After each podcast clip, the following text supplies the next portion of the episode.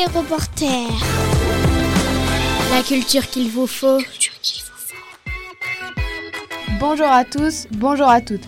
Bienvenue dans le podcast de la MJC Relief de Morangis.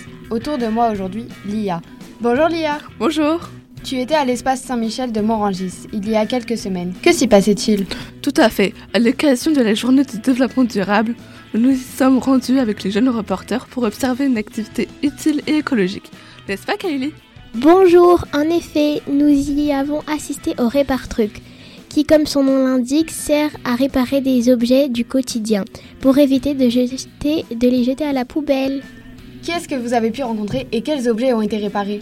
Tout un petit monde était réuni autour de grandes tables. Certains réparaient de vieilles radios, d'autres étaient en pleine couture pour réparer des vêtements et cette dame était venue avec son aspirateur. Écoutons-la en pleine action. Bonjour, comment vous appelez-vous? Je m'appelle euh, Claudine, j'habite à Morangis. Pour pas jeter mon aspirateur, je suis venue à, au Répar Truc ici à Morangis et franchement, euh, c'est tr- c'est très bien.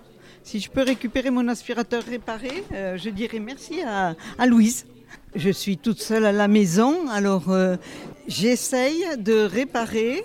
Si je peux réparer, ben, je suis très fière de moi. Autrement, ben, il faut retourner au magasin pour acheter. Mais en priorité, j'essaye de réparer. Est-ce que vous, vous prenez très à cœur le développement durable? Oui, bien sûr, je prends, je prends ça à cœur. hein. Pour notre planète, c'est important. hein. C'est ça. Hein Avez-vous des idées, des gestes pour agir contre la pollution ou les choses comme ça? Par exemple, les, les cartouches, euh, les cartouches d'ordinateur, il ne faut pas les mettre à la poubelle, il faut, elles se recyclent. Dans la société où je travaillais, euh, le responsable du service informatique a récupéré toutes les cartouches euh, qui étaient recyclées par la suite. Un exemple. On espère que cette dame a pu repartir avec son aspirateur en état de marche et ainsi mettre fin au tapis de poussière chez elle. À côté d'elle, une autre dame était là, concentrée au-dessus de sa machine à coudre, pour donner une seconde vie à ses vêtements. Écoutons-la. Bonjour, je m'appelle Zineb. Je suis en train de faire des réparations sur vêtements, ce qu'on appelle la retouche. Est-ce que c'est important pour vous C'est très important. Il y a des médecins qui traitent les corps, mais moi je traite les vêtements. voilà.